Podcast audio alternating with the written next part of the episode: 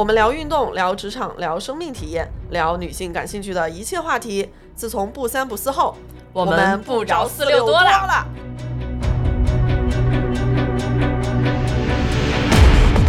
好消息，好消息！不三不四电台开通听友群啦，欢迎大家加微信“万能的仔”进入听友群。如果你也有想要分享的话题，也欢迎加微信联系我。太好看了，导演蛮会的啊！就是上来第一期选手亮相，就是现场换衣服，钱花在了制作上，没有花营销的钱。扎提是谁呢？扎提是我的理想型，谢谢。我去搜一搜他们穿制服的照，上去咱姐就得开杠，这也能叫细狗吗？我是个有原则的人，我的原则就是对于身高一米九以上的人没有原则。从头到尾到现在啊，我都没有搞清楚游戏规则。我也是。天呐，他好性感！节目组的美术指导是《流浪地球》的美术指导。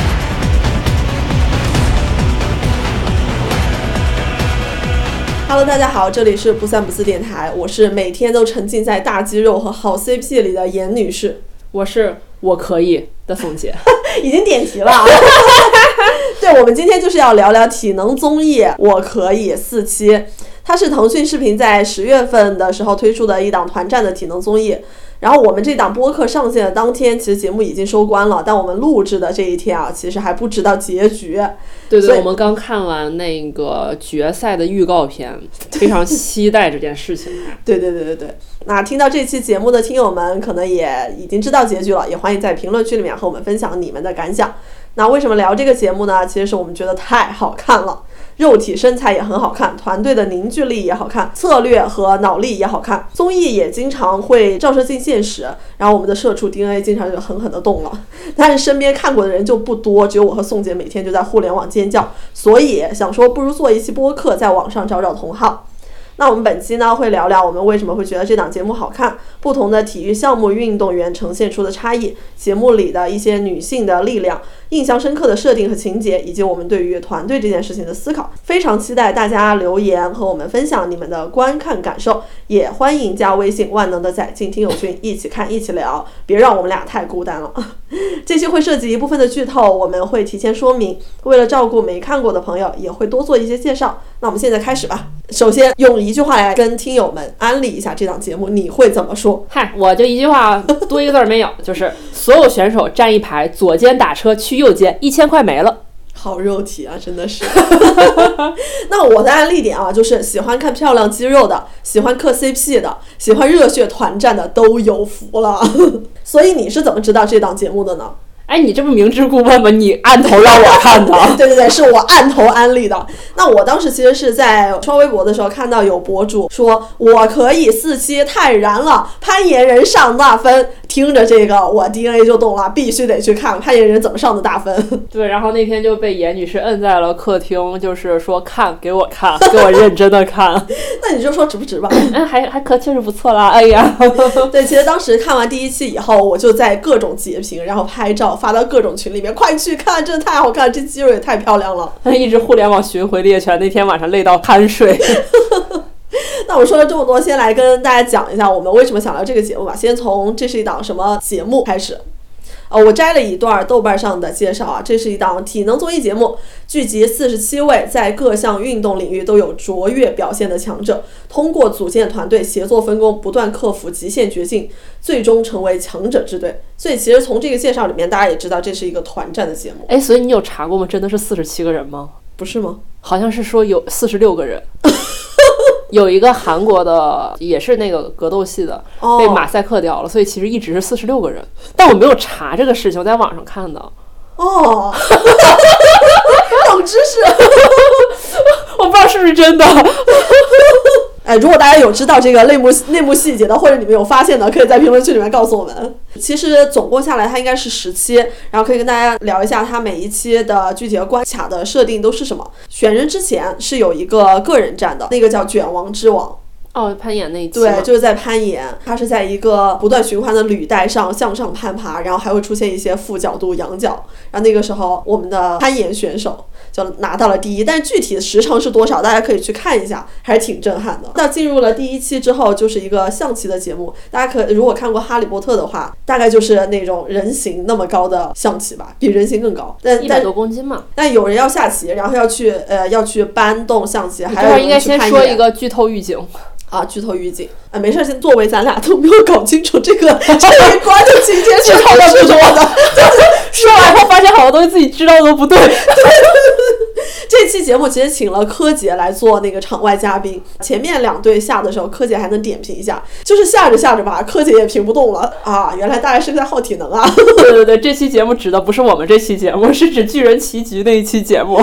对对对，然后下一期呢，它是一个铁索横江的这个这个标题，然后呢就是大家可能都知道飞夺泸定桥，然后呢下一关是冰墙逃生，需要凿穿大概五十到七十五厘米厚的。冰墙逃生，再下一关是失踪者救援，其中包含了一些管道里面的上升下降，然后要去潜水，要自由潜用上了。哎，对，就是非常非常考验团队协作，还有你绳索的技巧等等。再下一期就是所有人看了都夸特别燃的现实版《三体》背水一战。宋姐刚刚看完的人，要不要讲讲扎题，我的扎题扎扎扎题是谁？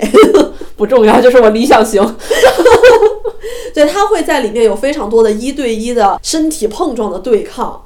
看着还是挺燃的，然后其实它也有用到田忌赛马的这些的策略在里面，所以你在呃看节目的时候，就是体力和脑力上的双重的爽。最后一关就是我们即将要看的收官之战——休眠的火山，看起来是涉及到了一些绳索逃生啊，还有什么寻宝，是会不会有？不知道，反正非常期待了。关于它是一档什么样的节节目介绍完了，那 我对这个节目还有一个评价，就是这是一档很糊的节目。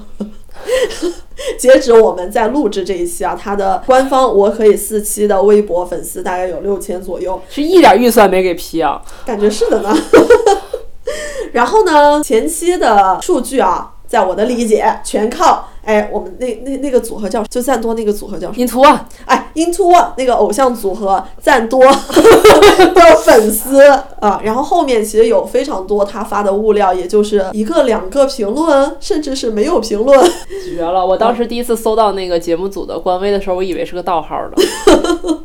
对，真的就是还挺糊的。然后我们身边也真的就没有人看呀，很孤单。呃，我觉得一个是因为呃第二、第三期的剪辑非常拉垮，二是可能体能综艺的受众并不是特别大。对，因为周围好多人，就是我觉得男生就我周围认识的男生完全就没兴趣对这种东西，嗯然后女生又好多人觉得大肌肉不好看，嗯，我就唉。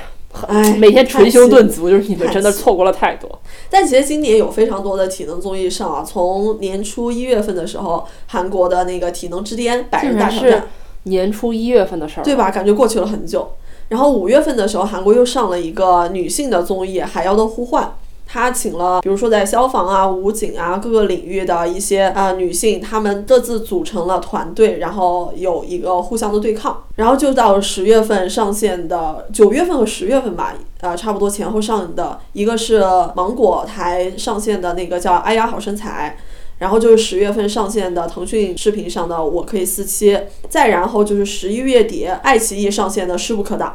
其实可以讲一下为什么我们看了这么多综艺会对我可以四期这么想聊呢？首先，它是一个团战的节目，在团队磨合的过程当中出现的那些亮点还和闪光点会非常多。然后就是它的舞美非常的好看，一会儿其实我们可以展开讲讲。对，因为 因为我看节目就特别在意它画面好不好看。这几个其他的那个，比如说势不可可挡啊，还有那个 A 好身材，其实我有简单的看过一些 cut，、然后就是头集基本上是在大屏幕上看的。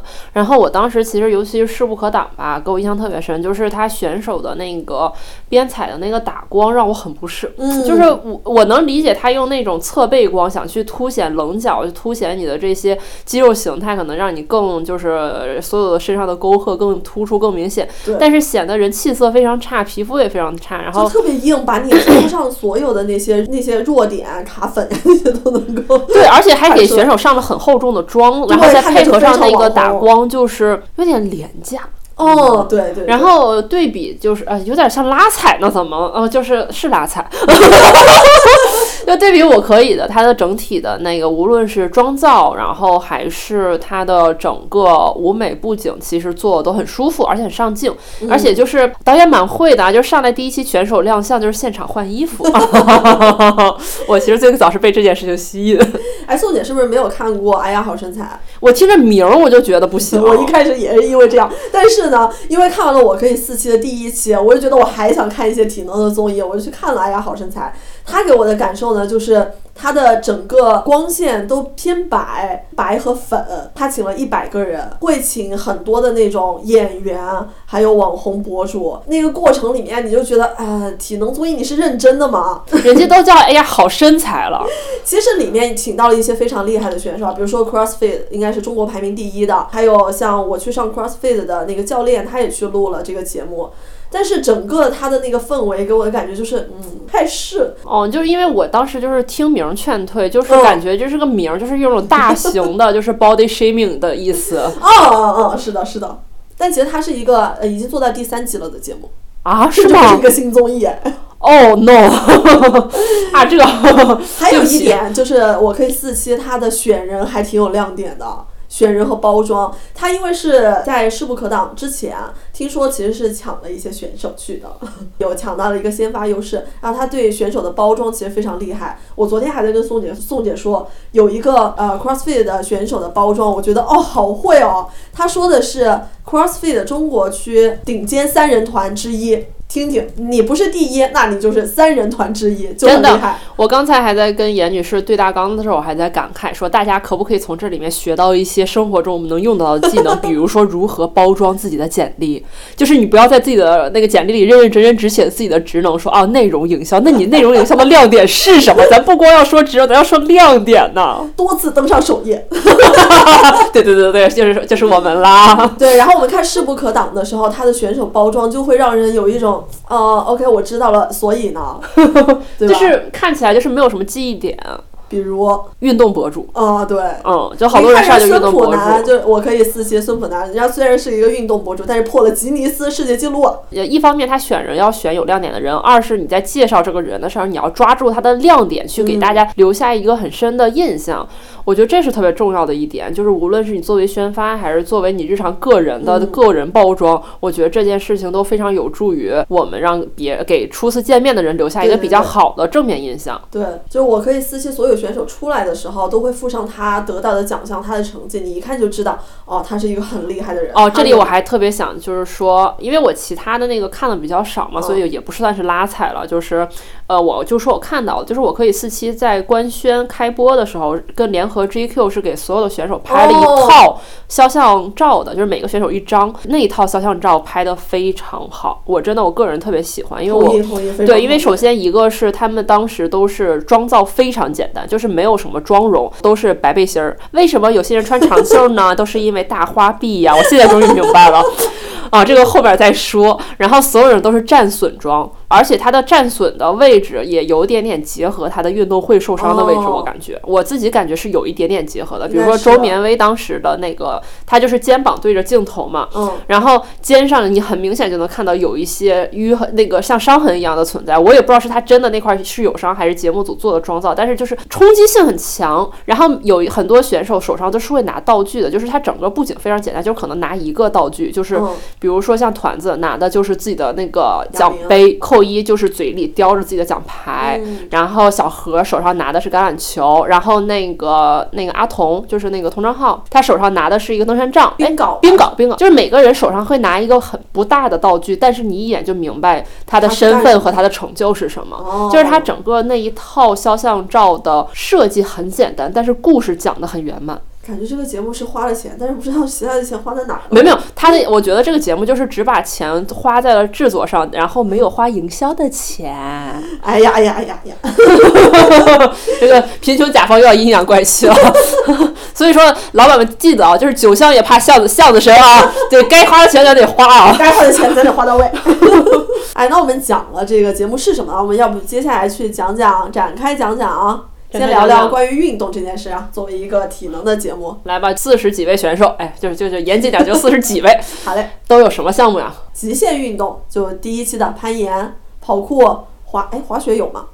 滑雪有个单板滑雪哦，有个单板滑雪，然后就是那个卷毛卷毛单板滑雪，登山、杂技、长板速降，还有帆船。你看人家的介绍，国内长板速降最快纪录保持者，被 IDF 评为最具影响力的中国滑手。你看这说出来就特厉害，那 IDF 是啥？谁知道呢？我反正不知道，但听着就很厉害。来吧，格斗竞技组，我最爱的格斗组。上大分，上大分！格斗组首先综合格斗就是李景亮嘛，这这个他这个 title 都完全不下面都不需要小标题的，人就一行字：UFC 次中量级胜场亚洲第一。人家一个小标题没有，就这一行字。综合格斗的还有斑马夺鸡，斑马真的好可爱啊！他是 M I M M A 的综合格斗运动员。然后 M M A 大家如果了解的话，就是张伟丽打的也是 M M A。拳击类的有几位？拳击类首先啊，首先就是我们特别喜欢的刘丽，就是我们的女性的力量的这个特别牛逼的一位。好，那我再说最后两个，就是那个格斗，因为有格斗系的人都特别喜欢，就是徐灿我就不说了啊，就是那个他是挺厉害的，然后但是我还有两个更喜欢的，就是特别想说一下，那就是郑淑英跟扎提，哎，来讲讲吧，想魂穿郑淑英，为什么呢？我不说，对，那个郑淑英是谁？郑淑英是里约奥运会跆拳道冠军，你大家应该有有印象的，对，一个一米八八的女子。然后扎提是谁呢？扎提是一我的理想型，谢谢。是因为他一米九三吗？啊，对呀，一米九三柔术全国冠军，那身条。郑淑音一米八八的女子，能把一米九三的扎提从地上翻了个个儿，啊，这真的是太厉害了。高光。然后还有就是舞蹈组，舞蹈组里面包括括赞多 Into One 里面的那位。他也是一个跳 house 和 hip hop 的大神级别的人物，然后呢，还有跳 breaking 的和钢管舞的选手。大家如果看过呃这就是街舞的话，对跳 breaking 的钢宝也应该会有一点印象。一个非常非常热爱梦龙的男子。健身组包括健美体系的盘子姐姐，唯一的一个健美。对对对对，因为其实这个其实要拆开讲的话也分挺多嘛，所以但是这里面能参参与进来的选手应该就只有健美。对，然后还有街头健身的，还有 CrossFit 长跑、跳绳的球类组，包括街头篮球、橄榄球，还有沙滩足球。橄榄球的这个身材，咱是真的见识到了啊！我真的好爱橄榄球的身材啊！大家可以上节目去看。水上运动组包括了花样游泳、自由泳，还有赛艇，也是刷新了一些我们对这个项目的人的认知。然后力量运动组包括豆腕儿的、大力士的、力量举，还有斯巴达。豆瓣儿真真的是以前咱是从来没有听说过呀，真的，我真的是这一次我才听说它是一个专门的项目吗？以及豆瓣的人的这个宫二是有点太可怕了。对对对对。然后像大力士和力量举，真的让我们刷新了对力量的认知。但是我觉得最让我们就是称赞连连的，还是退役军人组。来讲讲最厉害的，果然都上交了呀！真的，这次有我们有武警猎豹突击队的。对对对，你一凡事就是什么什么后面加上突击队，大家就知道这个水平在哪儿了。嗯嗯，然后还有退役的海军，有退役的蛟龙突击队啊，还有退役的陆军。他是侦察兵啊，然后还有消防员，真的，大家个顶个的，回去搜一搜他们穿制服的照片，我指路指到这儿了。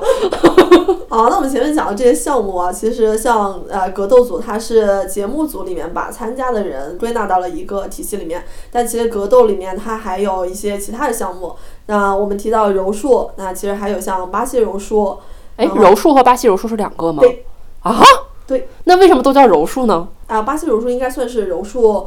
呃，基于柔术来延伸出来的一个项目。然后除此之外，还有像泰拳、空手道、拳击，然后所有这些大乱炖起来就是综合格斗。冷知识：跆拳道没有算在格斗系里面。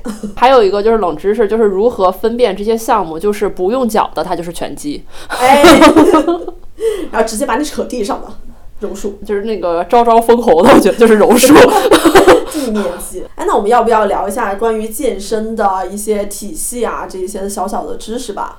对，我觉得这其实这些关于健身不同体系的知识，是我真正接触健身以后觉得冲击最大的一块儿。就是以前觉得 健身塑形有劲儿，这不就是相伴相生的吗？还有起始低，有腹肌。对，我以为这就是一条路上的蚂蚱，然后发现，哎，怎么好像跟我想的完全不一样呢？那要不要有请我们现在以持证健身的严女士给大家做一个介绍呢？啊，这个其实是我在网上查到的一个其中的一种体系分法啊，可能别的它也会因为不同的标准和维度，它有其他的体系分法。那大致是健身分为五大体系，健美这个可能是大家接触的比较多的。就是身材以你低体脂、漂亮的这个肌肉线条为为它的一个典型特征。对，然后大家很多去打比赛的，可能比如说像健美比赛、健体比赛、古典比赛、比基尼比赛，这些都是这个体系下的一些常见赛事。第二个就是 CrossFit，它其实是结合了体操还有举重的非常多的呃动作来形成的一套体系。它的最大的一个理念就是打造一个好用的身材。我现在对于 CrossFit 的认知就是，呃，没有点运动基础咱别试啊，就是受伤准保的。对对对，它其实，在你已经具备了一定的呃运动的能力，还有对健身，其实你已经懂了基本发力之后，才可以去尝试的一个一个项目吧。然后再然后呢，就是大力士，大力士大家听名字应该就知道了，翻铁球、翻轮胎、拉车。对对对，也是一个就是咱们普通人没必要尝试，但是了解了解没有什么问题的项目。对对对，然后再然后呢，就是力量举，考察主要三个项目，一个是硬拉、深蹲，还有卧推。就是简简单单三大项。这次的节目其实有一个力量举的女生珍妮，就在节目里面，她和几个男生一起做硬拉，一百七十公斤啊，珍妮热身。然后再然后就是举重，大家比较熟悉的奥林匹克项目里面都会呃里面都会有的项目。对，这就是健身的五大体系：健美、CrossFit、大力士。力量举和举重。那接下来聊一下不同健身体系对于体型和运动能力打造的一些冷知识吧。真的就是，首先就是我们想象中，包括我觉得就是在我和严女士真正接触，就是全比较全面的去学习一些健身知识之前，很多人 对于健身和和呃，对于健身能把我的身体体型打造成什么样的那个想象中的样子，我觉得其实都是比基尼，连健美都不是。对。就反正就是体脂得低嘛，然后是那个腹肌得有吗？对，然后是一个像什么雕塑般的身材，块块分明，丰腰丰臀，蜜蜂的腰，丰满的臀。对对对。这只是其中的一个体系啊。刚才我们讲的 CrossFit 一个典型的特征就是运动员的腰会相对的粗一些。呃，有一次去攀岩的时候，岩友问我说：“你是不是练 CrossFit 的？” 然后我那个时候其实刚接触 CrossFit 的一段时间，我还不知道它会打造一个什么样的身材。然后后来回去查了一下，意思就是你的腰会相对于 H 型一点。大力士呢，可能大家看到的都是那种非常非常壮硕的吧，体脂很高，BMI 超标。然后力量举可能会。比大力士会相对更低一点，体型会稍微稍微小一点。对对，力力量举的大家就是通常打招呼的方式就是三大项多少？嗯，就是我特别沉迷的一个，就是严女士特别沉迷 CrossFit 嘛，然后我沉迷的是力量举。然后就是之前我就是很多很多人不知道，就是总觉得力量举听名感觉跟举重差不多，但其实力量举的三大项就是。呃，深蹲、硬拉和卧推这三大项，然后大家经常说三大项多少？比如说有人跟你说，有个男生跟你说啊，我三大项五百，你就听听得了啊。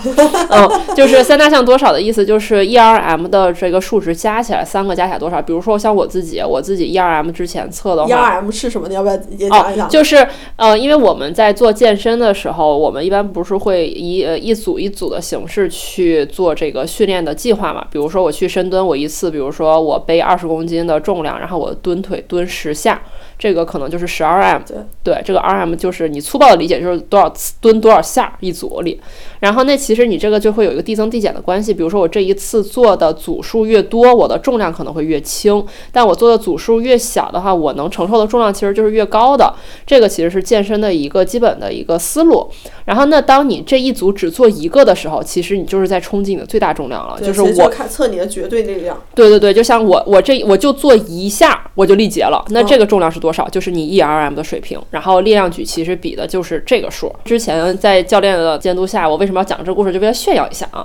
就是我卧推是四十三点五吧，硬拉是九十，深蹲是八十，然后这样全加起来大概其实就是两百多。太厉害了！嗯，这个其实就是我们常说的力量举里面三大项是。是多少。然后我前段时间前两天我看就是世界纪录刚刚又被破掉了，力量举三大项加起来就现在都是一吨以上，反正 跟前面说到的有点类似，就是其实不同运动会对你身材会有不同的塑造嘛。然后力量举其实也一样，力量举它锻炼的呃训练的其实是你的绝对力量嘛。你在训练绝对力量的时候，你人什么样会有劲儿呢？你要有肥肉才有劲儿，这是一个冷知识，真的这是一个冷知识。我以前真的没有想到过会有这么个认知，就是当你体脂太低的时候，你是没有劲儿的。说白了，就是你吃的少，吃的碳水少，你就会没有劲儿。所以就是你为了练力量举，很多人就是会去堆自己，把自己当做一个吃饭机器，就我每天一定要吃进去多少的碳水这件事儿。所以说，你们去看练力量举的人，他就是你看起来就是全都是纸包鸡战士，而且也真的是没有腰的。我自己 甚至有大肚子呢。对对对，有肚腩，所以就是好多人会说力量举的人，你这个你是健身的吗？你这身材是健身吗？所以大家真的不要不要就是对他们有什么误会啊，他们这个一拳打死人真的没有什么问题的。节目里面的这些参赛选手，他们的表现看起来，你有被安利到哪项运动吗？哦，我其实特别被安利到的就是格斗系，我真的每天都在感慨格斗系上大分。因为其实，在运动训练的过程中，其实你的整个运动能力其实分为很多不同的维度嘛。其实对于很多人来说，最基础的其实是稳定性。你在稳定性之上，你才可以逐渐追求，比如说你的肌耐力、你的肌力，就像你的绝对力量嘛。然后还有你的爆发力，有以及等等，这些是你运动表现的不同维度。那但是。很多项目其实是他的训练并没有办法每个方向都照顾到，就是你很难说你又有绝对力量又有敏捷，然后所有东西你都是满分，这个其实很难的，大家都是有取有舍。但是格斗系就是一个超人的存在，我真的是绝了，就是又有劲儿，又有爆发，又有敏捷，说啥呢？然后就是像扎提这种长得还帅啊。请我们的听众朋友们到时候去数一下，宋姐在这期节目里面提了多少遍扎提。那我其实被安利到的一个是格斗，我最大的安利的项目是柔术。我之前不是说我去体验过一次嘛？它真的是一个，你说柔这个字儿真的太妙了，它就是一个以柔克刚，把你拉到地面上，然后用一些脚啊或者是锁等等的技巧，然后去取得胜利。然后另外一个呢，就是我们作为攀岩人最被安利到的就是绳索。洞穴救援那一期，登山向导用了非常非常多的绳结，然后把救援的过程变得更加的高效和简化，而且让人人都可以学会绳索。绳子打结又漂亮又牢固，我的天呐，谁能不被这样的绳索技给迷倒？哎，我确实没有被迷倒，我有，我有，没有戳中我这个，确实，怕大家看不见，我在摇头。什么时候要去体验一下柔术呢？我可是跟那个教练小姐姐都已经讲过了。下个月，下个月一定。我们下个月要录一期关于巴西柔术的播客，大家请来催宋姐赶紧去体验。哎，那哪个时候你会发现你和运动员的差别竟然如此之大？我看到团子的胸肌的时候，他们每一期其实都有那个主题的这个挑战赛嘛，但是在挑战赛之前都会安排一些额外的小游戏环节，比如说卧推的比赛呀，或者一些就是真的。啊，然后什么水下开锁呀，反正就是这种比较轻松的，就是我能看得懂规则的小游戏。然后其中最开始的一个小游戏呢，就是女生二十公斤的卧推计次，然后谁的次数越高，团队累积的分数越高。然后当时是陈爱婵，应该是五十多次吧，我记得她卧推，因为你想女生不是陈爱婵有一百次。当时节目她也是懂剪辑的嘛，就是她先是看，哎呀，就是有力量举的女生推了五十次，因为大家可以先脑子里想象一下，你推一个二十。公斤的东西，你连推五十下是什么感觉？当时就已经觉得太厉害了，这数超越不了了吧？然后婵姐上了，婵姐真的就是冲着一百四就去了，就就哎，我都不说推东西啊，你就空手举一百下，我可能都举不动。然后人家就二十公斤，人推了一百下，所有周围人都已经觉得我天呐，这还还能行吗？团子上了一个搞健美的，表面上客客气气，就是啊，这太厉害了，不行吧？但是上去咱姐就得开干啊。就是要给健美的选手来挣分，因为大家都会说健美的选手，哎呀，你运动表现不行啊，你是死肌肉啊，对，肌肉不好用。团子就是硬生生推了一百二十八个吧，一百二十二。他推完那个二一百二十二以下来以后，就是展示了一下他的胸肌，我当时整个人，大家想象一下，就是你在做完了运动了之后，那个充血的状态，对，充血捧起来，有一点点泛红、拉丝。因为其实团子经常会做那种，就是会大家吐槽，就是特别油腻。的，比如说咬嘴啊、舔嘴啊那些动作。但是每次看他就是边展肌肉边咬嘴的时候，我都说姐姐再来一个。很离谱哇，真的好好看啊！他的肌肉的天呐，真的就是女生练成那个样子，真的太难了，真的真的。哎，那我其实是看到李景亮的不稳定面支撑，左手撑了一个瑜伽球，然后右手是空手，然后做俯卧撑。我这个左手撑在球上，对，就我单跟大家讲这个描述这个场景，我都已经无法想象我的身体在那个场景应该会怎么样去发力，怎么样去运动，怎么样让自己不倒下去。对，我觉得大家就是退一阶可以试一下，就是你不撑，你就是单手放在地上，你把自己稳住，你咱都不做俯卧撑，咱就撑。或者，如果你觉得这样就是体验不到呢，你就是撑个球试试，咱都不做俯卧，咱就撑。嗯，你能撑起来，咱都算你赢。在铁索横江那一期，要过那个铁索，呃，铁索上搭着板子的桥，同时还要负重。别的选手可能是要边走边扶着两边的那个、那个、那个铁索。那李锦亮是他左手一个二十公斤，右手一个二十公斤，在在那个铁索上简直就跟飞一样。对，而且其实大家仔细去看格斗系的这些选手，他们其实都能做到。因为其实对于格斗系来说，你不稳，你就会被你的对手掀掉。哎，那我们接下来聊一下那个选手的一些身体数据吧。其实，在这个节目它一开始的时候，它是有做一个体测，然后也有公布大家的体脂的情况的。它其实分为啊好几个不同的组别，包括什么力量组啊、耐力组啊、敏捷组啊等等。它其实测了几个项目，可以跟大家分享一下。关于测敏捷性的话，就是一个折返跑，然后要摸地，然后测肌耐力呢，上半身的肌耐力就是做俯卧撑，啊，这其实也是健身的时候会去测肌耐力的一个方法。然后爆发力就是一个冲刺跑，哎，这些都离我太远了，我无法想象我能跑起来的样子。然后有氧能力就是做划船机啊，划两公里。然后力量上其实类似于硬拉吧。然后女生里面最厉害的是珍妮。然后还有就是闭眼的单腿站，宋姐能单腿站吗？我我能单腿站，但我不能闭眼。这个就是啊，很考验你的平衡性，还有你的整体的一个本体感觉吧。然后还有就是弹跳力，原地跳跃。那大家可以去看看那个普南的原地弹跳，我当时就是有一种，等会儿这个动作刚才是发生什么了？然后还有一个就是坐姿体屈伸，坐位体前屈。哎，我这个没问题啊，我这个上大分儿。那我真的是摸不到啊！啊，你摸不到啊？摸不到，我觉得很弱。严女士，但是就勉强，很勉强。啊，我上下身能贴上。再见。这就是测柔韧的。哎，那聊聊那个体脂吧。你猜一下最低的体脂有多少？我其实没有特别仔细看，因为我感觉好像就是因为我我的关注点都在那些大胸和大宽肩身上了，但是看起来他们都不是体脂特别低的人。对，体脂特别低的可能对他的项目有要求，比如像攀岩啊，嗯嗯嗯，然后还有里面有跳绳的，哦，还有杂技的，哦，他就是这种本身你，对你体重也要低的人，对对，但又不需要一些绝对力量。然后这个最低的是马家俊。一个跳绳的小男孩，十八岁，七点五。然后还有一个是邢运伟，他是杂技的，也是七点五。然后男生在十以下的还挺多的，像跑酷的周绵威，然后做武术指导的李少鹏，军人刘文龙，呃，以及军人蒲振华，运动博主孙普南，以及攀岩的徐海滨，他们都是在十以下。所以其实大家也可以结合他们的照片和他们的运动项目去看一看，说呃体脂低这件事情其实没完全没必要去盲目追求，就是主要看还是你对你的审美是什么样子，以及你的运动需求是什么样子。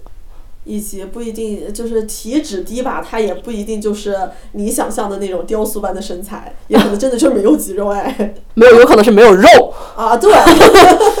就像我们经常会开玩笑说的，就是瘦子的腹肌没什么观看的价值。女生里面在十五以下的是跑马拉松的扣一，嗯，长跑你确实，还有十四点七。然后其实其他的女生，你们看那些节目里面非常好的身材都有二十多的，所以大家对呃体脂这件事情也不必太焦虑。然后呢，我们在节目里面还有一个特别有意思的啊，就是二队我们的细狗梦之队，他们经常会调侃自己说怎么全是细狗，但其实你在看节目以及你在节目里之下，你去看他们小红书，发现这些细狗一点儿也不细啊，这也能叫细狗吗？因为我觉得就是因为在节目上就是一个赛一个的宽，一个赛一个的壮，所以你就不太有真实的感觉。比如说最开始看的时候，觉得魏思成就挺薄挺片儿的。嗯，但是我去看他自己的视频的时候，就说，哎，这个人的胳膊这么粗呢？对，但是你跟其他人一比，就觉得是挺细。因为他们就会调侃自己是细狗嘛。像那个张心动，我在看他的其他节目里面，他肩膀都那么宽了，他都已经那么双开门了。现在在节目里面，他也是细狗梦之队的一员呢。嗨，你看他跟扎提走在一起，小鸟依人，扎提又出现了一次。嘿嘿。哎，那除了这个他们呃选手本身啊，我们来讲讲好 CP 吧。每天在磕 CP 的我们，忙死你了！我只磕一个，我只磕扎心 CP，扎提和张心动。那我磕的就二队全体大乱炖，然后还有听说是在节目里面成的胡汉和珍妮。以及葫芦娃队的陈森森和郑淑英，大家都说陈森森如果是对自己的呃领导能力有一些盲目的自信的时候，没有关系，他去干吧，郑淑英会救他的。原来还有这个，对对对，那要不要讲一讲最近很流行的鬼船？鬼船大家知道呀，就是大家就是磕 CP 可以啊，就是不要瞎磕，好不好？鬼船是什么？就是呃，就邪门 CP 嘛。哎，那个那个组合 CP 名叫什么来着？小海绵。我都不敢说出来，我害怕。就是曲海滨和周绵威，一个攀岩选手，一个跑酷选手，他们之前是分队，后来又在一队，然后又分开了。本来大家还以为说是两个队之间会可能有一些局域，没有想到下了节目里面，这些粉丝竟然磕起了这种邪门 CP。然后正主竟然还回应了，就曲海滨有人在舞到他的 小红书下面去了，他好像还回复。就但总反正总体来说，我觉得有点遗憾，就是传统大项都没有。对对，希望如果有第二季的话，可以看到什么。啊，篮球啊，排球啊，乒羽啊，这些。其实我觉得还有一个遗憾，就是我们的运动系列竟然都没有讲乒羽篮排。希望明年有机会呗，毕竟它实在是太国民、太大项了。对，就是我们讲不好吧，很容易露怯，大家都知道啊。哎，那下一个问题啊，就是我们在呃节目里面看到了很多的项目，它有的是非常要求团队协作的，然后有非常多的是独立啊要去完成的，比如说像 CrossFit 还有攀岩这种。那很多人会说，这些做独立项目的人，他可能是不太擅长团队协作，所以就抛出了一个问题：是运动选择了人呢，还是人选择了运动呢？是否会存在像 CrossFit 攀攀岩这类运动的选手不太适合团战？其实我的观点是说，运动和人它是互相成就的。但是你在有的选的时候，觉得人是会选择一个符合自己性格的运动的。就比如说，我个人不喜欢冲撞，不喜欢正面的这种近身的搏斗，所以我对于拳击啊、柔术啊这样的总是有一些，就是有一点抵触吧，或者说是有一点抗拒。那我觉得，就打团战的人，他其实一定是更擅长团队协作的。他要是不擅长的话，他肯定也来不了这个节目。啊，打但是个人战的人可能也有做好团队协作的，只是说一个几率的问题吧。我觉得就是人和运动项目肯定还是会互相成就的。比如说有一些运动项目可能就会塑造你的性格，而且也比如说像童章浩这种登山的人，他就是主打一个情绪稳定，因为尤其你可以看到一些户外运动项目上的人，他的。对手从来都不是某个具体的人或某个具体的队伍，他永远是在跟自然去做一个博弈。这种人大概率情绪都很稳定，因为首先一你情绪不稳定没用，二你情绪不稳定容易把自己作死。嗯，所以其实我觉得这个东西确实是相互成就。然后就团队协作这件事情呢，其实我的想法其实有一点点一样或不一样，就是我觉得无论你是个人性的运动还是团队性的运动，其实我对于一个社会属性的人来说，团队协作的能力都是非常重要的。虽然有些人可能是能。比较擅长这件事情，有些人可能不擅长是这件事情，但这个事情你终其一生是逃避不了的。所以我就是觉得，呃，学学这个能力没毛病，而且这个能力其实没有说你学不会这一说啊。只是把他们扔到了这个节目里面，对 对对，会被放大一些事情，嗯，因为确实有可能存在一种情况呢，就是有一些个人比赛的项目，比如说像攀岩，比如说像 CrossFit 这种，他的团队协作场性可能更多的是跟比如说自己的教练团队啊，或者是自己其他的一些啊成员的一些协作，而不是在赛场上的协作，所以很有可能存在一种情况，就是当这个运动员。呃，能力特别高，是特别重要，呃，需要扶持的运动员的时候，他的团队可能会把的重心放在他个人的身上，去所有人迁就他个人的需求。这种时候，可能他在团队里需要付出、需要去协调的，呃，这种需求点就会降低，所以可能会显得这个人很毒。但是，我觉得纵观下来，作为一个社会属性的人来说，就是团队协作的能力还是很重要的。都得有，对，都得有。看你日常用的多还是少吧。接下来呢？接下来那那无论是团队协作还是个人能力，那最强的都是谁呢？最强的不都是 国家级的那些吗？对，最厉害的都交给国家了吗？对呀，就是啊，全军大比武，你在哪儿看呢这种？对，在我们前面其实也讲好几个兵种都已经集齐了。然后当大家都集齐到一个队的时候，那真的是太燃了。当那个张雨涵就是二队的队长，他说出他他们三个的一个一个武警，一个海军的，一个陆军的，说你们三个跟我来，哇，那个时候真的燃爆了。对对，连他们自己都说是，之前哪有机会看到这么多这个军种在一起参加一个挑战赛？这只有全军大比武的时候。那我们观众真的就是有福了。哎，那这个节目其实它还有一个亮点，就是除了体能的比拼，他还有非常多的决策上的对抗。有没有什么你觉得非常印象深刻的智慧的大脑？我觉得特别可爱的智慧大脑就是陈森森，就是眼睛不大，这个脑容量极高，就是你看他乐呵呵，但是每一句话说说在点儿上。还有一个就是，你刚开始以为他只是在跑火车，后来发现他的每句话竟然都有道理的，那就是老魏，就是魏思成嘛。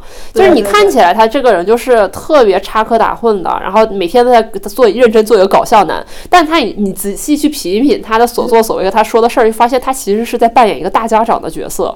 这个在第一期的时候选人嘛，本来他是一个万历选手哎，但是他说他我的长项就是搞笑，就是戏狗梦之队就是他自己讲出来的。他好像认证就是搞笑男啊，对。对，然后后来发现他竟然是一个智智力输出以及这个团队情绪管理的这个核心稳定器。后来我才发发现，他这个所谓大家长的属性是他真的已婚已育，孩子都挺大了。我印象深刻的就是那个斧子哥，他其实是一个大力士，他还有的身份就是在村里喂猪的，以及曾经做过村支书，所以他的 他的智慧简直都是一些非常民间的智慧。这我觉得最逗就是《三体》那一期，不是那个有那个呃肉体对抗嘛？对。然后他去抢水。包出其不意，然后那个敏捷和速度都非常的厉害。然后回来以后，所有队员都在为他欢呼的时候，他特别认真给大家传授技巧，说我们村里抓猪就是抓后腿儿啊，特别好使。而且他特别大智慧的一点，就是在第一关结束了之后，他们是要重新分组的。那在这个分组的时候，大家都可能说是，要么我去选择我原来的这个队长，要么我去选一个更厉害的队长。只有斧子哥呀，他提出的就是一队。有一个特别强的人，我们如果如果要把一队的这个呃战斗力给分化的话，怎么办？我们就要把那个最强投出去，然后就把李景亮给投出去了。当李景亮加入他们组的时候，他说。亮哥，你知道你是怎么莫名其妙就当了队长的吗？是因为我们要把你捅出去。然后就是啊，扎提，哎，一九三啊，就是宽肩细腰长腿啊，然后还有脑，嗯，我不是很想解释。好了好了好了好了，那我们接下来就到大夸特夸的一个个人喜好吧。最喜欢的人是谁？扎提，就是我我我在大纲里写了一句原因，就是我是个有原则的人。我的原则就是对于身高一米九以上的人没有原则，更何况是宽肩细腰粗胳膊的大帅哥。哎，我其实写了这个问题了以后，我仔细想了一下，我好像没有一个最喜欢的人，我可能更喜欢的是一个团队吧。那我最喜欢的就是二队。他整个在这个时期的节目里面承担了就是一个逆风翻盘的角色。我对于这种热血还有互相信任的这种呃团队，就是非常吃这一套吧。我其实因为我我的主要问题是在于，就是前面团队特别多的时候，我实在记不清谁跟谁是一队，哪个队是几队，哪个队叫什么。等我好不容易记清的时候，也就只剩三个队了。啊，而且二队他一开始能让人印象深刻，是因为他是一个。中途换人换队长的一个团队，然后又是一个女性的队长，唯一的一个女性队长，所以大家对于她的期待就是啊挺弱的啊，但是她在一关一关里面一直就哎没想到都要走到了最后，所以就会秉承着非常多的期待吧。哪儿弱了？他们真的是，他们没有一个绝对力量输出啊。来吧，聊聊最喜欢的环节。我最喜欢的环节，首先一个是呃那个巨人棋局的一个淘汰的加赛，因为当时不是要那一轮剧剧透预警啊那一轮其实当时说好了要淘汰五个人，结果把这个五人拉到小黑屋里说你们来来来，你们五个单独赛一场，那一段我特别喜欢。然后还有就是前面提到的卧推比赛，其实我 我特别喜欢的环节都是一些赛正赛前的小游戏，就是规则简单易懂，我就是一看就明白，哎。哎，我特别喜欢的环节是那个铁索横江的那那一期，飞飞夺泸定桥的算是一个大背景吧，呃，舞美也特别好看，你会看到它营造了一个非常宏大的一个背景，后面是瀑布，看起来是有滚滚的江水，虽然说它是那个打的光打造出来的，所有的人在桥上，它就是一个剪影，你会看到人类这么渺小的这么一些人，他们在团结协作，在一个大的背景下面穿行，就会让人觉得很感动。哎，最喜欢的情节呢？你先说吧，我好像有点多喜欢的。我先按照顺序捋了一下，在第一关的这个履带的攀岩里面，张雨涵一个女生也没有攀过岩，她生生扛到了第七哎。然后那一期的普南在赛后的采访。他的也对他印象也蛮深刻的。他说张雨涵，我都傻了，他一个游泳的，他竟然能挂这么久。哎，那我们要不就聊聊铁索横江吧。铁索横江，我印象深刻的也是扎铁。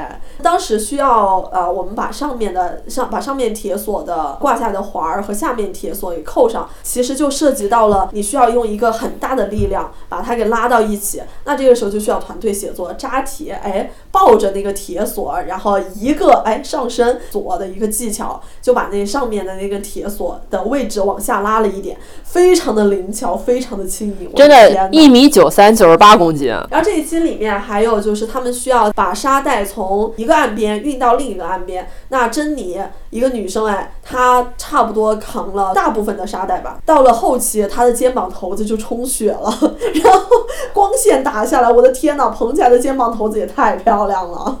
我觉得其实那一期有一个很小的镜头给我印象特别深，就是刚开始一上场的时候，因为所有人会看这个场地是什么样子，关是什么样子。嗯。然后当时那个正义就是那个船长，就是虽然很多人吐槽他，但他其实有几个高光的场景我还是挺喜欢的。就是当时他过去以后，他就自己蹲在地上捋绳子，因为这边捋绳子边碎碎念，就是谁也不准碰我的绳子。然后我当时就觉得有被可爱到，因为其实当时接下来一个镜头就是李景亮他们组的绳子绞在一起嘛，然后就觉得其实这件事情做的是很正确的。但是当时那个在地上碎碎念的背影真的很好笑。下棋这一期讲讲呗，因为下棋正赛为什么我印象就是没有那种特别深的东西？因为我从头到尾到现在啊，我都没有搞清楚游戏规则。我也是，我刚才甚至从严女士嘴里我才知道，原来那一期的时间是在倒计时啊，真的是看了个寂寞。但是他那个下棋那一期的那个加赛，你后来有没有看？我其实那个加赛我印象特别深，因为当时不是他们互投投出了五个人，其实我觉得这个做法还是有点那个啥，就是互投了五个人出来，我就不太喜欢这种做法。然后把五个人拉到小黑屋里，突然说你们要一起完成一个挑战，要么就是淘汰谁，要么就一起回去。嗯。然后其实当时是要让这五个人，就是船长扎提、赞多，然后马家俊和小卷毛。嗯。哦，小卷毛。好。然后让他们五个人一起去拉动一枚一百多公斤的棋子，在空中挂五分钟，不能掉下来。因为其实这五个人里面，像。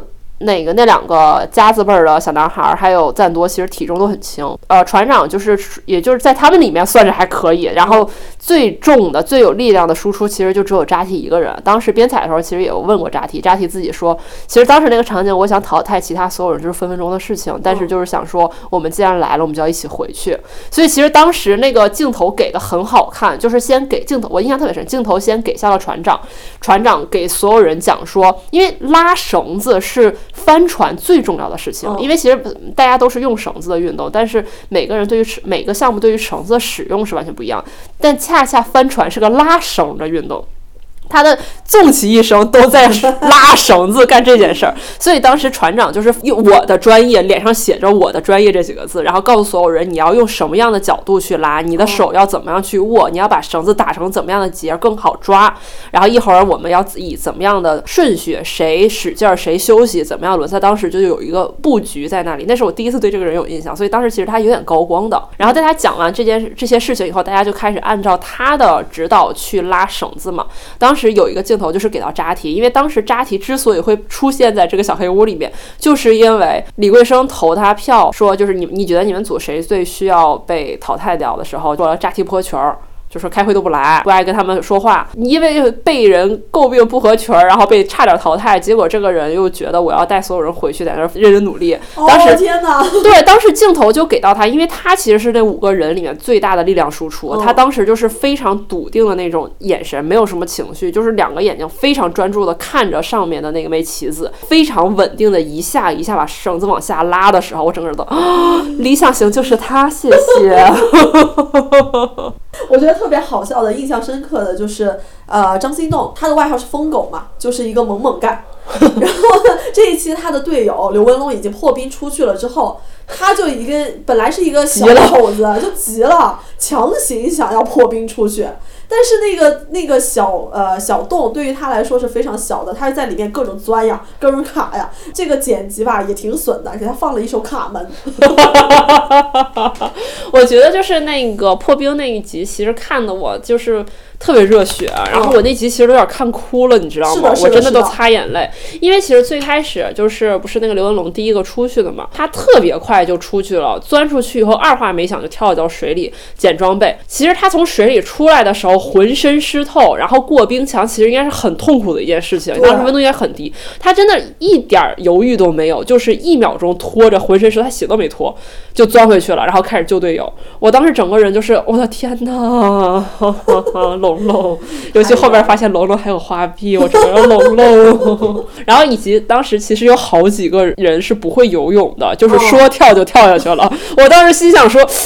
就是你是跳下水才意识到这件事儿的吗？对，就赛前采访说你会游泳吗？然后呃徐灿吧说我不会啊，然后就下去了。大家自己应该，呃这个是最容易有亲身经历的一种感受，就是当你不会游泳的时候，靠近水其实已经很可怕了。你别说你跳下水不敢往下潜，你能跳下去都已经是很大的勇气了。对你还得下去，还要开箱子拿到一个工具。哦其实那个时候就是因为背负着要这一关要赢，然后我要把我队友救出来嘛。哦，那就来到下一关水中救援啊，有一个洞穴救援的环节。这个环节其实是很多人在小红书上看到，或者说后面看到别人说才才看到的。这个环节没有被节目组当成特别特别重要的环节去展现，就是要上一个斜坡的时候，那没有绳子的话，你其实是很难上去的。这个时候李锦亮要上去，是刘丽这个女选手和斧子哥他们俩排起来当了一个人贴，而且是刘丽扛的斧子哥哦，尽量踩着他们的肩膀上去，而且是冲刺冲上去的。对对，其实大家看那个镜头的时候，会发现刘丽的腰被他踩的，就是有一点塌了一下，能想象吧？李景亮他这么大的体重，然后冲刺踩一下，其实非常非常沉的。一个是他身上是踩着李景亮，他肩上还 扛着一个斧子哥呢。对虽然是趴在地上，但真的是那个冲击很大的。对，节目没有给他特别多的一个呈现，但这一幕在我心里真的还蛮高光的。还有呢，当然就是小童的绳索啊，他不只是自己会用绳索，哎，他把他们全队都教会了用绳索，我觉得这个才是最重要的。其实就是别的组都是上所有男丁才能拉动一个家人，结果斧子哥一个人就拉上来了，太可怕了。要么人家都说绝对力量无法挑战呢。最近的这一期《三体》肉身对抗，最后一幕扎提一打四，我因为我是昨天晚上才补的这一期，然后当时看到扎提一打四，就是当时那个战损的样子，我整个人都是哦天呐，好喜欢。然后我就在疯狂的拍我的屏幕，说天呐，你看他被压在地上的时候，这个肩膀头子。就好变态，然后最后结束的时候，他把那个头盔摘掉，然后那个长睫毛一眨一眨的时候，我就给严女士发说：“天呐，他好性感。那个环节，我觉得节目组也是很懂哎，就是一种英雄落幕的感觉。他虽然没有赢，但是他获得了所有人的尊重。”我觉得在这里面最高光的，难道不是徒手把扎扎提从地上翻了个个的郑书音吗？对对对，因为当时其实他们在那个排战术的时候，他们给郑书音的任务就只是缠住而已嘛。对，结果郑书音说：“我咋觉得我可以试试呢？”他何止是试试，就是所有人都知道对上扎提，在这一关对上扎提，相当于就是要么放弃，要么捣乱。对所有人都知道是不可战胜的。对，扎提一个体重九十八公斤的男的，还是柔术，那地面肯定就是他绝对制霸之地啊。哦，然后就看着郑书音一声低音咆哮，把扎提翻了个个儿。对，然后最后看他们出来，所有人拥抱就是鼓励的时候，扎提都跑去说：“你挺厉害啊！” 当时只想魂穿郑书音，谢谢。而且还有特别喜欢的小游戏。二队真的是每一场都赢。穿针的那一集你还记得吗？我咋没印象有这个环节呢？就是他们要跑三个折返跑之后，然后在对面去穿针，所有的就除了那个张雨涵之外，其他人都不知道在谁的带领之下又跑了一轮，然后张雨涵就已经在那已经穿上了，其他人还在跑呢。然后张心动就特别好笑，他就说：“你看，其他人都是查数查不明白，我们是有在查数的。”因为我觉得就是我我这倒不是有什么滤镜，也不是拉踩啊，就是我莫名其妙觉得好像二组的平均智商是高一点儿。是因为因为包括就是水下憋气开锁的那一段，就是哦只有张雨涵一个人是用完一个钥匙扔一把钥匙对然后，开了一个锁锁扔一个锁，其他人就是轮着个儿，哎，这把用没用过呀？我觉得就是平均智商，就是 二组有很多小聪明，就是会做假动作，然后会骗人，会有演技，对，一会儿我们可以聊一下关于假工作这些。太好笑了。然后除了最喜欢的情节，我们讲讲最喜欢的设定吧。就是这些设定，我指的是，也许是剧本，也许是没有剧本的一些巧合，就会让你觉得哇塞，神来一笔。我最喜欢的就是三位老兵齐聚二队，然后加上张雨涵，就刚才我说的，你们三个 跟我来。啊，我最喜欢的就是扎心 CP 终于合体了。我来这里是因为他，他到这里也是因为我。要不要还是跟大家讲一下扎心 CP？扎提和张心动最新这一期，因为扎提是、呃他的那个队是全军覆没了，然后他作为唯一一个幸存者，然后可以选择去哪个队，他就选他就说上来就说我选张心动有张心动的那个队，嗯，哇！然后当时张心豆在下面就是尾巴都甩起来了，快乐小娇羞。哎，其实我跟宋姐我们聊的最多的就是这个节目，特别喜欢，是因为它每一关的呃设计也好看，然后它的故事背景搭建的都特别特别好。然后每一关的，比如说像洞穴救援，它其实是有一个真实的故事的背景的，然后在这个背景下去模拟一个真实的救援。大家好像虽然救的是假人，但好像背负了真正的救援任务。对，而且我觉得就是呃，它每一关其实都结合了非常重的故事背景。对，其实，在这里面夹杂了很重的价值观输出，嗯弘扬正能量，嗯，这个接受度很高，你并不觉得反感，而且你很容易 get 到他想跟你说的事情是什么。对，如果是单纯的那种末日逃生，大家不会觉得，就除了除了爽没有别的。但这些你看完了以后，你会有一种就内心有受到震动吧。对对对，我觉得包括就是洞穴救援那一期，我特别喜欢的一个设定就是它会有一个进出电梯的一个设计，就是嗯全员走进电梯，就是所有人都是那种雄雄赳赳气昂昂，我们今天要大干一场的那种。之前会对对对然后最后从洞穴里出来以后，电梯开门的那一瞬间又是完全不同的场景。有的开门的那一瞬间是我们成功救出了谁谁谁，有的开门一瞬间是我们失去了三个队友。当时那一瞬哎就是是三个队员那那一期，我的天呐！就是你就是你也特别容易被带进去那个情绪，就是你知道它是假的，你知道这是一场游戏，但是当门打开，所有人的那个垂头的那个样子出现在你面前的时候，你感觉他们真的失去了三名队友。对对对，失去三名队友那一期，你看到当当看到扎提就是特别落寞的坐在那平台的哦，边儿当时那个镜头给的特别好，而且那一期打光，因为打得很漂亮嘛，然后所以最后他们三个人，他们三个人很会站，那当时这个画面很平衡，对，然后当时他们仨站位特别好，所以当时给了一个全景，就是很出很出效果。哎呦，那一期的画面真的特别的漂亮啊！还是这不对，这个节目它的非常非常多的画面设计都很漂亮。对，然后我们前两天终于破案了，因为我们每天都在感慨说，哎，这个每一关设计很厉害，看着就特别棒，然后画面也很好看，这些道具也很不错。后来才发现，节目组的美术指导是《流浪地球》的美术指导，我们真的没收腾讯钱。赶紧打钱！那我们接下来要不要聊一下节目里面的女性的力量？我觉得每个人都很值得说一说呢。对对对，这个节目里面其实他请了呃不同项目的一些女性，然后他们在节目里面可能有的都没有机会呈现多的高光，但我觉得每个都还可挺值得拿来聊一下的。第一个就是非常喜欢的珍妮，力量局的珍妮。她在后面的采访里面其实提到，她曾经是一个瘦瘦的女生，啊，我看到照片了，太可怕了。她一五九的个子，不到五十公斤，然后被人说腿粗，就你说这不到五十公斤能被粗能粗成什么样子？然后后来她变成了一个能硬拉一百七十公斤热身的 一个姑娘，我的天哪，这种绝对的力量，这种冲击感，难道不动人吗？哦，我觉得最逗的就是那个节目中间有一个就是选手集合嘛，然后当时胡汉就问，应该正好正好在那个胡汉在跟珍妮聊天，然后节目就正好拍到了那一场景，就是胡汉转头问珍妮说：“你不怕自己斜方肌太太大吗？”然后珍妮当时正好是两手插兜，特别嫌弃的看着他。珍妮应该说的是你羡慕吗？啊，那然后就是女拳王刘丽。刚才我们讲到了她去，她坐人梯让呃李锦亮踩着她上去。其实还有一个就是在最后三体的那一期，她和徐灿他们有一个对抗，她真的硬生生的扛住了。很厉害，对。然后为什么就是那一场她穿长袖呢？我当时也很迷惑。后来我刷了一下她的小红书，发现姐就是我的姐，大花臂，牛逼。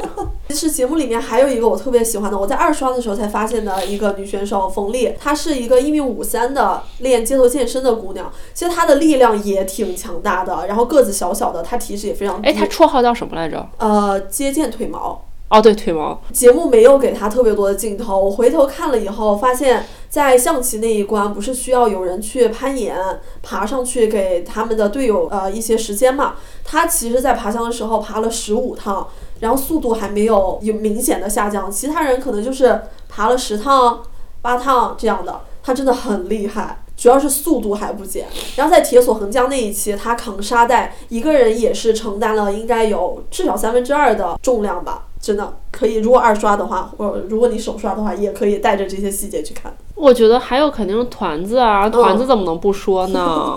就是我觉得前面就是团子卧推啊，团子各种的故事，我觉得说的特别多，而且团子卧推的时候真的太好笑了，推到一半儿，在别人给他加油打气，他然后大喊换个帅的来。我觉得真的他性格也特别可爱。然后我在刷他周边的那个小红书视频的时候，看到他们几个选手之间的互动，就是团子划船，对对对，划船，他直接手上缠了一个成年男子划船。姐姐我可以，我给你找一个视频，我的亲娘啊！姐姐我可以。还有就是陈爱婵。哦，陈爱婵的力量输出太可怕了，因为当时 CrossFit 应该是应该是国内排名前几，不是第一也是前几的，远镇他乡的这个大名。铁索横江那一集，因为那个铁链是非常沉的，当时他们那个铁链不是没卡对位置嘛，珍妮他们都在大喊对面说松绳松绳，我们要调整一下，没有对面没有人听到，婵姐下手一把就给干回来了，我当时整个人都愣住了，说绷得很紧那个铁链，是的，你要挪动一下，其实都对，就所有人都在那蹬都蹬不动，他一。把就给他卡进扣里去了，又是一些被绝对力量震撼到的时刻。我的天呐，这太可怕了！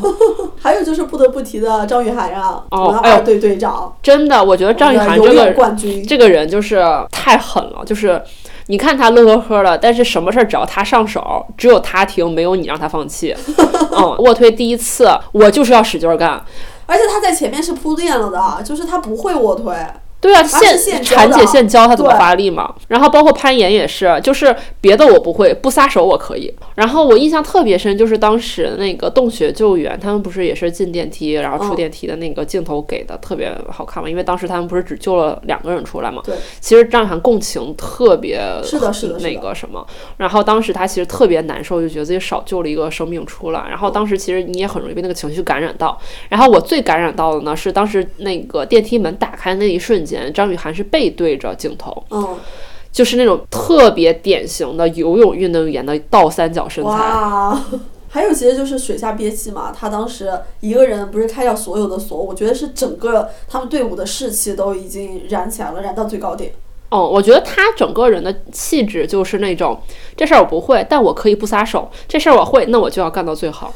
就是什么事儿放他手上，我不管你们怎么样，我要干最好。对对对，所以他们队的魏思成经常就开玩笑说，要不然我们队长老是选我们这些细狗呢，他一个人平汤。这个节目其实是它是一个团战嘛，然后呢，另外几个节目它都是更多的是个人战，呈现个人特质。那从你的角度来说，你会更喜欢团战还是个人战？我其实是更喜欢团战的，因为说白了。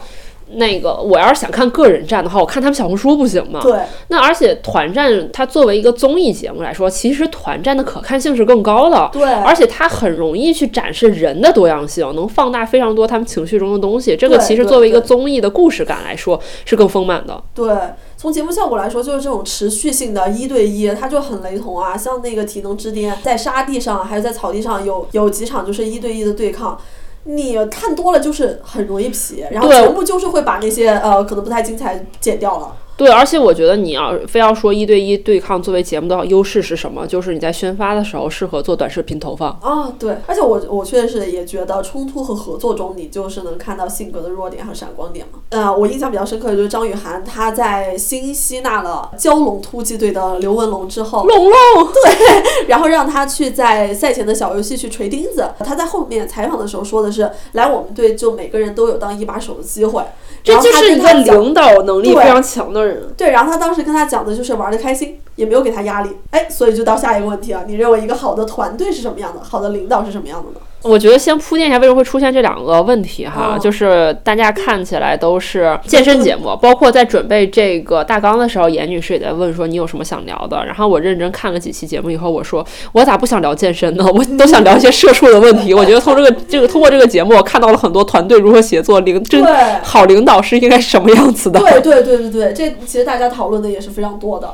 对对，所以我其实我自己特别认真的总结了一下，我觉得一个好的团队应该是什么样子。我觉得首先啊，特别重要的一点就是这个团队的成员之间，无论发生好的事情还是不好的事情，他们都能保持一个积极、主动的正向沟通。嗯，然后在这个基础上，团队的成员之间会互相尊重且互相信任，这就是一个最理想的一个团队状态。对，同意宋姐说的。然后我其实观点也大致相同吧，就是你要各有分工，然后还要持续沟通。大家不能在这个过程里面是你干我的，我又干你的，然后然后就是人力的重复浪费嘛。那一个好的领导呢？嗯，我其实总结了一下，我觉得首先作为一个好的领导，他最基于好的团队的队员的这些要求基础上啊，好领导的基础配置就是识人用人、协调资源的能力。这个资源和人。包括而不仅限于他团队内的人，也包括他团队外的资源。他得能帮助自己的团队朝着目标去做迈进，去扫清前方路上的障碍。然后在这个基础上呢，加分项是有主见，但同时对于不同的声音持开放包容的态度。我觉得这是一个很加分的一个事情。嗯，然后更好的一点就是乐观的性格、高能量值，能够贡献团队的情绪价值。我觉得这点是特别难得，但如果能做到，这个团队一定非常氛围非常好，且这个团队非常能打的一个状态。对，其实走到最后的，像葫芦娃队、陈森森那个队，还有张雨涵他们的二队，都是一个这样的团队。像小红书上很多人说，这两个领导他们都在干嘛呢？为什么他们能够当队长，然后就很弱？首先，他们在他们能够当上队长，他们弱吗？他们在第一关的挑战的时候都是排前几的，好吧？然后其次，他们能够发现别人的优点，并且让他们的长处得到发挥，难道不就是一个最好的领导了吗？对，而且其实，在那个网上，其实很多人会愿意吐槽的一点，就是吐槽自己领导不会干业务。嗯，这个东西我觉得得分开看，就是有一些不会干业务，但又愿瞎指手画脚的那种人，确实不行。嗯但是会不会上自己亲自上手干业务这件事儿，从来都不是一个老板的评定范围。嗯，老板如果会自己亲手干业务，那他干一他要你干嘛？嗯。准确的说，就是而且他作为一个老板，他都已经更多更多的事情要去处理。对啊，如果你让你的老板每天上手干业务，那你们团队的未来怎么办？我觉得这个事情首先它就是不成立的，就是作为一个老板他就没必要。其实很多人吐槽说啊，我老板只会那个谄媚他的老板，只会去到处哈拉。我心想，这不就是最重要的特质吗？如果你的老板都不会去哈拉的话，那你才完了呢。哎，那说我们这说了这么多，我们要不要去聊一下我们在这期节目里面的一个重头戏？关于慕强这件事情的讨论，我在这里其实写了一个问题啊，就慕强者爽，那这就是对的嘛？然后很多人在维护一队的时候会说说竞技体育菜是原罪，你认可吗？那这个地方其实是想要补充一下啊，就是慕强者爽为什么会提到这个问题呢？就是很多人在看这个节目的时候会说，作为一个慕强者，我看到这个节目可是真是太爽了。然后对于一些可能体能比较弱的，也会有一些毫不掩饰的嫌弃。所以这可能是贯穿始终的一个讨论吧。而且在他们在提到二队的时候，也会说二队作为一个细狗队，没有一个绝对的力量输出，看起来不是强者的，为什么他们能活到最后？然后作为慕强者，他们感觉像是被冒犯了。嗯，我觉得我想先铺垫一下，就是我对于这个问题即将要展开的大段回答，就是首先一，我不是来反驳任何人的，我也不想跟任何人产生一些呃争执和冲突。然后二呢，我以下。会，我会铺垫这么多，就说明我接下来要说很多。接下来要说的所有内容呢，其实就是单纯的跟大家做一个分享，包括严女士她会说的这些内容，也是跟大家做一个想法上的分享。我也不是来跟任何人去说你不对，或者严女士不对，我也不是为了说服谁。我想说的事情，可能很多人会不认可，但我也不是为了说服任何人，只是单纯的给大家展示我的思考过程。大家 F 这上线了啊！对对对，就是大家愿意听听就好，愿意讨论可以留言，想要。反驳我也没问题。如果我当时能量值比较高的话，我可能会跟你探讨一下。但如果我能量值比较低，我就看到了，就是看到了。嗯，首先就是我们先对齐一下“慕强者爽”这句话的定义，因为其实我看到这个问题的时候，我也产生了一样的疑问，就是这句话是哪来的？这个词组是哪来的？鉴于前面严女士已经解释过了，且我觉得对于“慕强者爽”这四个字的这个本身逻辑，就是慕强的人看到这个场景感觉很爽，这个这句话本身的逻辑是没有问题的。所以我后面只关于慕强这件事情本身展开讨论。嗯嗯。其次呢，就是在他的问题里提到这件事情是对的嘛？那我就想关于对不对这件事情做一个简单的评价。因为首先的第一背景是我其实个人目前我现在的一个心理状态是我不太喜欢用对不对作为一个标准去评价任何事情。然后我这个心理状态有两个原因。首先第一个原因就是当你去评价一个事情对或不对的时候，其实你就默认了这件事情存在一个正确的答案。但我个人就是不赞成任何事情有正确答。答案这一说，嗯，我觉得从大到这个世界、这个社会、人人的一生，小到我生活的每一个具象的方方面面，都从来不存在一个正确答案，都只是不同的可能性而已。如果任何事情都存在一个所谓的正确答案，那这个答案是谁来定呢？如果这件事情或者我的一个行为被定义为错误的或者不对的，那这件事情需要被抹杀吗？那谁才有权利成为这个行刑者呢？我觉得这些事情是我质疑的。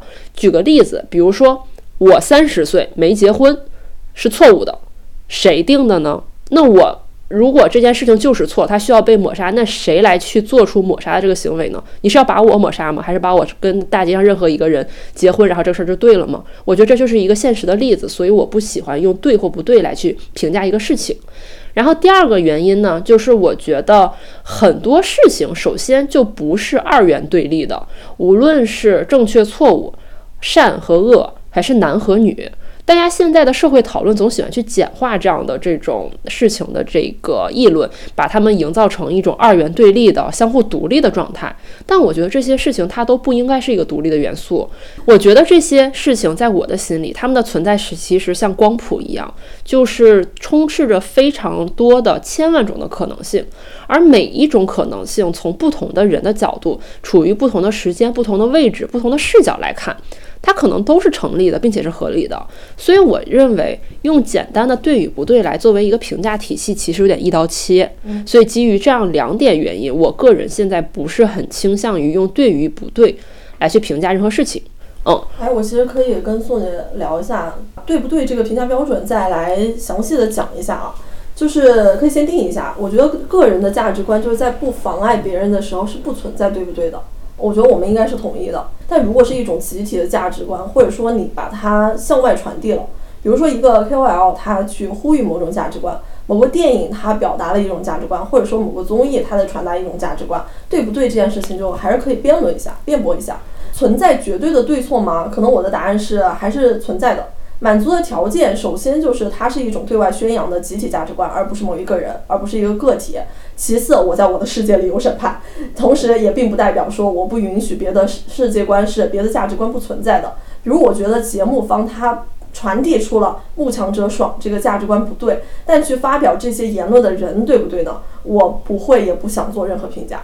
是这样的。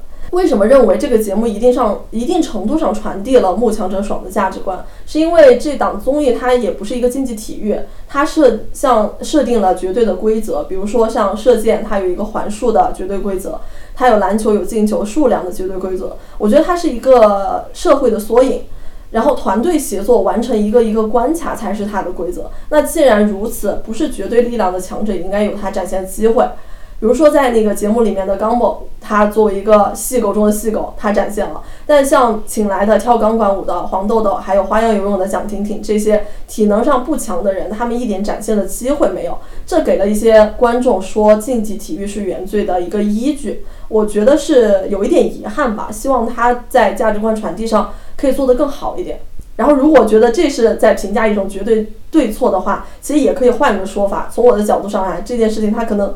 不太对劲，嗯，对，就是所以我说嘛，就是我们我俩我也不是为了说我要反驳任何人，或者是呃我要跟谁去争论一件事情，我只是在讲我的想法嘛，就是我觉得就是不要用对与不对来去评价，而且，呃，像严女士所说的，呃，某一个电影或者是某一个博主在呼吁某种价值观，这个价值观不合适的时候是可以辩驳的。其实我个人其实也是非常开放的态度，我觉得。不，这也不存在，对不对？我觉得它都可以去传达，因为如果你一旦用这种东西去评价的话，你就给某些审查体系一种合理化的借口了。嗯嗯，所以我自己其实不是很喜欢这种状态，我比较个人的一个主观的一个呃 preference 吧，这个该怎么说？就可能说是在公共空间里面，它形成了一种呃传播之后，它你可能在我在我看来，我觉得是可以去评价它对不对的。哦，我觉得，我觉得你可以。评价他传达了什么？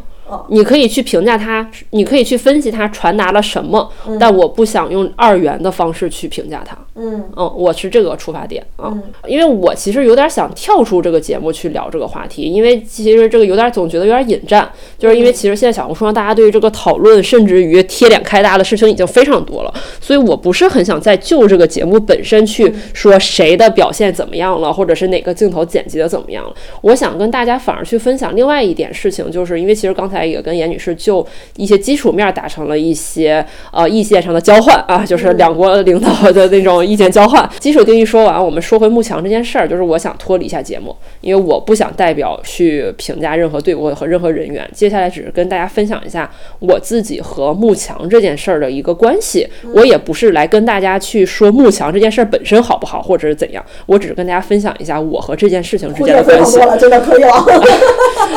这幕墙和孔若这两个关键词，其实大家可能今年听的都非常多了。然后他俩又是寄生蛋诞生关鸡的一个关联非常紧密的关系，所以我就会一起说。嗯，然后首先第一点就是最开始陷入关入这个话关于这个话题的思考呢，其实是来自于我之前跟严女士聊聊天儿。然后我其实之前在某些播客的内容里面，其实也有表达过，就是我自己个人。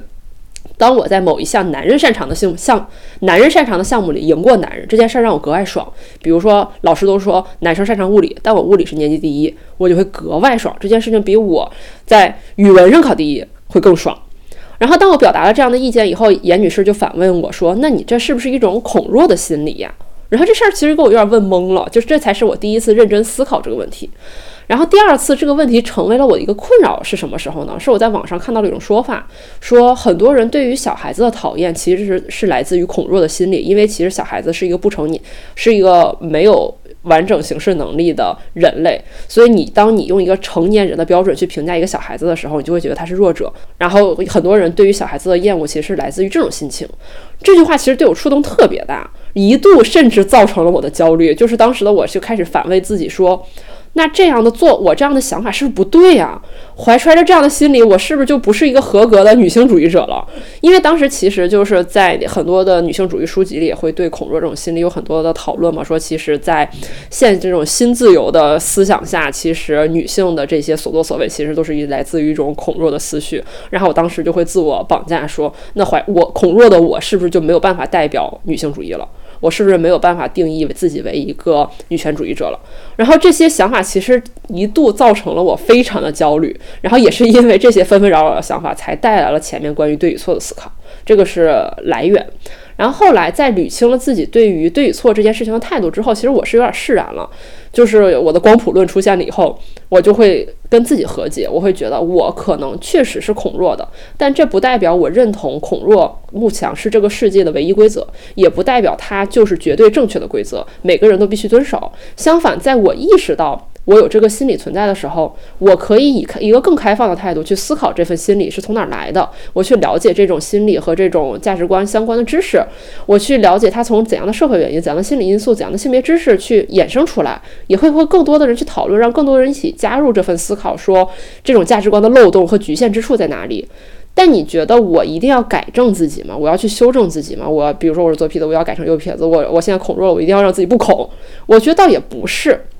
因为我觉得一定必须改正这件事情，又陷入了这件事情对与不对的讨论，又返回又返回了二元对立的关系，所以我决定接受他，了解他的同时。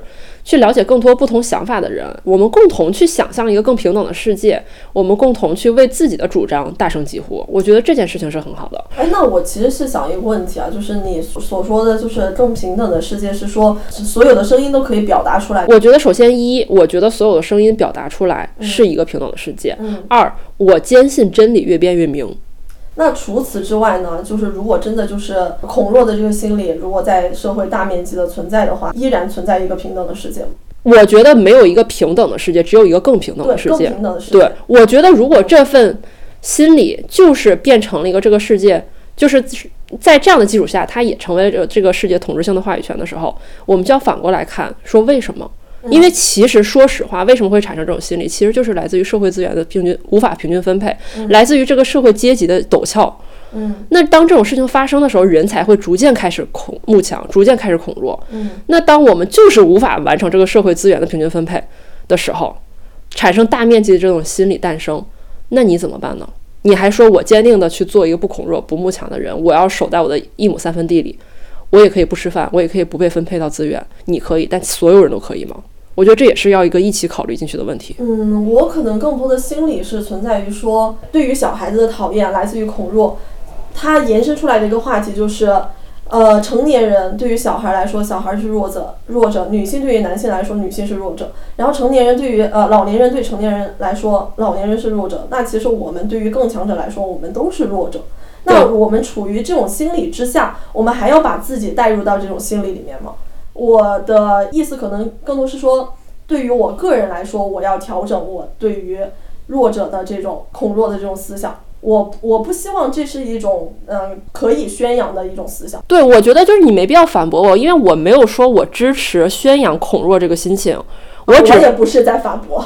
嗯，对对对，所以我我刚才想说的一切，就是我个人的处在这样的一个状态里，我受这样的价值观影响了很多年，我没有办法一秒钟从这个价值观里挣脱出来，但我也想摆脱我对于我自有价值观的羞耻心，我不想说，因为我又想做一个女女权主义者，我又想做一个新时代的好青年，所以我恐弱是错的，我不想给自己加上这种包袱，我决定接受我自己，但我也不想去否认有些东西的存在是来自于。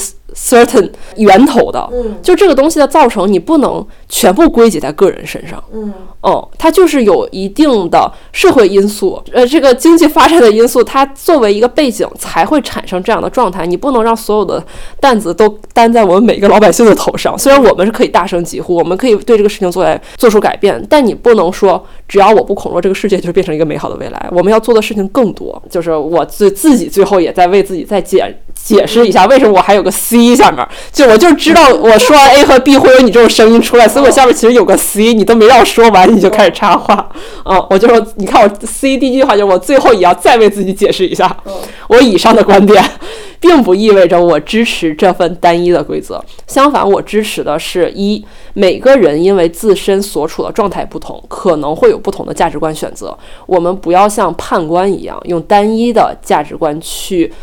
用对与不对去评价这些东西。二呢，我是想呼吁光谱上的每一种想法都勇敢的分享出来，让更多人听到，这样才会引发更多的思考，为自己的理念大声疾呼，建立自己理想中的世界。就是可能会有人说我改变不了什么，但事实就是这样。你不说我不说，改变绝对不会发生。但如果你我所有人迈出一步，才有可能让改变发生。所以我觉得，一个是百分百不可能，一个是百分之一的可能，你选哪一个？就其实对于个体的对错不错评价，我们这一点还是还是还是统一的。太确定的是说，当它作为一种公共话语、整体的一个价值观被大面积的传播的时候，那它真的就是要去讨论一下。嗯，我觉那我对于这个公共话题价值观传播什么样需要聊一下，我觉得以国家身份的时候，我觉得需要聊一下，其他的我觉得都 OK。哎，那回到就是关于这个节目节目这件事情啊，我也可以多多说两句，就是因为二队他是为什么会出现慕强者爽这个言论，就是因为二队是从未取得第一，而但是几乎活到最后，然后还一直被补强嘛。所以就会有舆论表示说，作为慕强者，没有看到一队一直拿到第一，甚至还有失误，对二队的胜利就是表示不忿的。他们认为强者恒强就应该持续取胜，所以这也是想聊一下慕强者爽的价值观对不对的原因。然后我觉得这就不对啊，不对劲。就是二队的状态，我觉得他可能就是我们生活的常态，抓一把不怎么样的牌，每队都想摁着你打，但你以弱者，你以细狗的姿态活过几集，只拿不到第一，偶尔上天还让你抽到个二，那你补强了又能再战，甚至到最后，如果这个是综艺剧本的话，我会觉得这个剧本真好；如果不是剧本的话，我觉得这个巧合。真好，神来一笔。然后我其实想补充的一点就是，就说回节目的这个所谓“幕墙”的这个“强”字，我觉得就是很多人所谓的幕墙，其实很浅、很肤浅。对，他甚至都他是他负他追求的是一种绝对概念上的强，但是绝对力量永远比你有会出现比你更强的人。嗯所以其实我觉得，作为一个人行走在这个社会上，你要去找工作，你要去竞争很多东西的时候，我觉得不要太去迷信一些绝对优势的东西。我觉得我们要去更多的去发掘我们的相对优势。嗯这样一方面你会生活的幸福一点，二你也会发现你的竞争力强了一点。要学会包装自己。你觉得我高我高，我一米九九，永远有两米的人存在。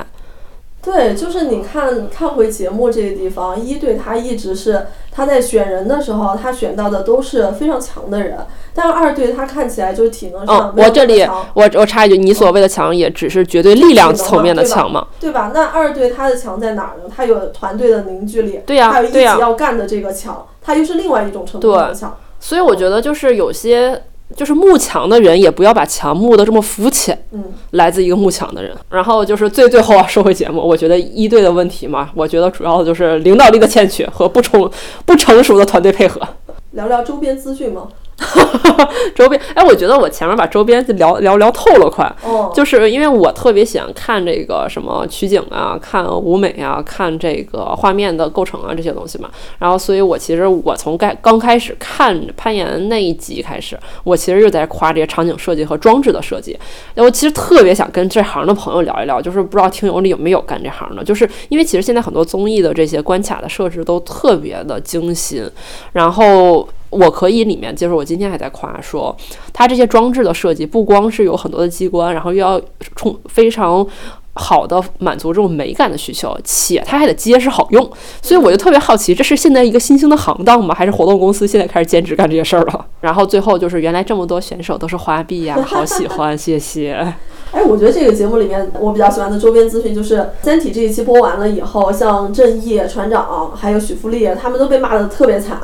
但其实这个节目应该是九月还是十月的时候就已经是录完了。那现在的船长他已经去环游世界了，许富丽又在斯巴达的比赛上拿到了新的奖项。这个节目虽然说给他们带来了非常多的风浪，但节目结束以后，他们只是过了人生的议程，回到了自己的生活里面，还是非常精彩的。哦，那要这么说的话，其实我也想补一句，我觉得就是归根结底，它还是一个综艺节目。嗯综艺节目其实只是在追求故事性，追求有冲突的故事性。嗯所以其实很多事情被放在这个镜头上会被无限的放大，且并且会被曲解。而且这些人都是普通人哎，他们他们是非常应应对这种，他们是普通又不普普通的人，我，觉得他们哪有应对这种非常大量的讨论的这种经验啊？就是很多人在吐槽的过程中，也可以想想你的每你说你现在的说话的这个表情、这个动作，如果被放在这个镜头上，别人会怎么评价你？我觉得这个东西其实推心置腹吧，就是大家共情一下。我觉得就是综艺的这种剪辑会放大很多的冲突。然后让很多在生活里发生可能不起眼的事情或者不起眼的话，突然被放大了很多倍。所以我觉得大家就是看个乐，看个开心啊，就不要太多的去网暴别人就好了。那我们今天的节目就先到这里吧，不知道大家没有看过的有没有被安利到这个节目？看过的有没有想再刷一遍？你们最喜欢的选手是谁？你们最喜欢的情节是谁？还有你们最喜欢的环节，以及你们为什么喜欢看这个节目？欢迎大家在评论区里面给我们留言，也可以加我们的微信“万能的仔”进入我们的听友群，和我们一起聊，一起看。那我们今天节目就先到这里期待下期再见拜拜。拜拜。